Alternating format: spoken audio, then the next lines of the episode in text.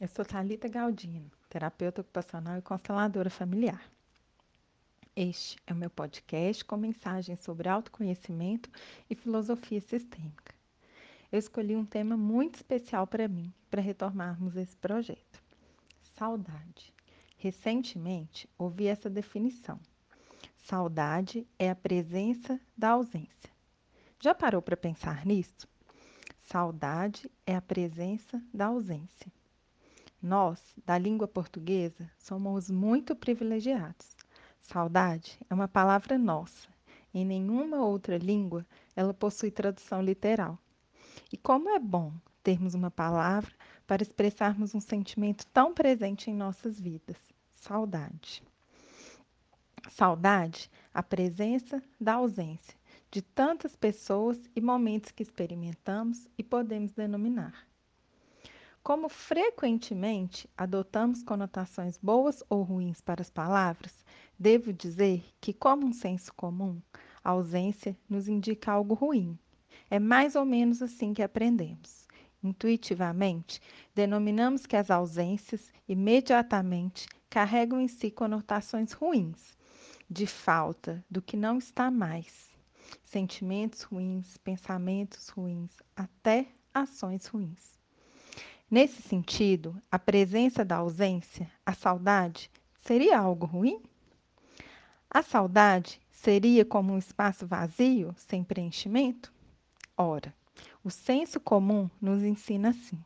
Mas eu te convido a dar um passo a mais nessa reflexão, a revisar as suas saudades e ausências, e quem sabe senti-las de uma nova forma. As ausências só existem porque anteriormente houve uma presença tão significativa que não podemos esquecer. Uma situação que vivemos, alguém que conhecemos ou algum lugar que visitamos deixou em nós uma marca profunda e, vez ou outra, essas lembranças visitam o nosso coração ou a nossa mente. E se, ao invés de olharmos a falta do que se foi com tanto afinco, olhássemos para a intensidade do que foi vivido? E se essa intensidade tomasse em nosso coração e em nossa mente uma proporção maior que a falta?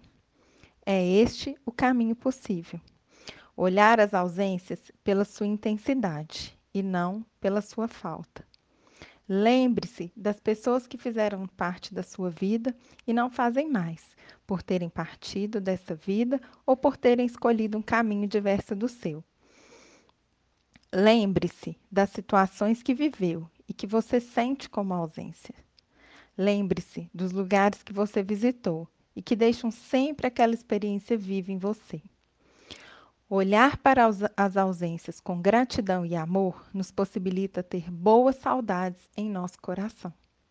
Em nós, as ausências que trazem estas boas saudades podem crescer, se transmutar e nos ensinar muitas lições.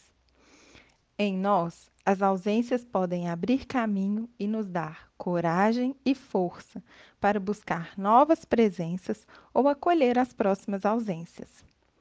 É saudável ter saudades que nos colocam em movimento na vida e nos direcionam a buscar novos caminhos.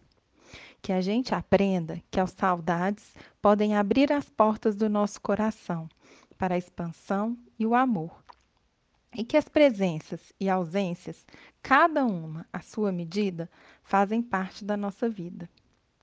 Você pode me acompanhar através do Instagram, arroba Thalita Galdino.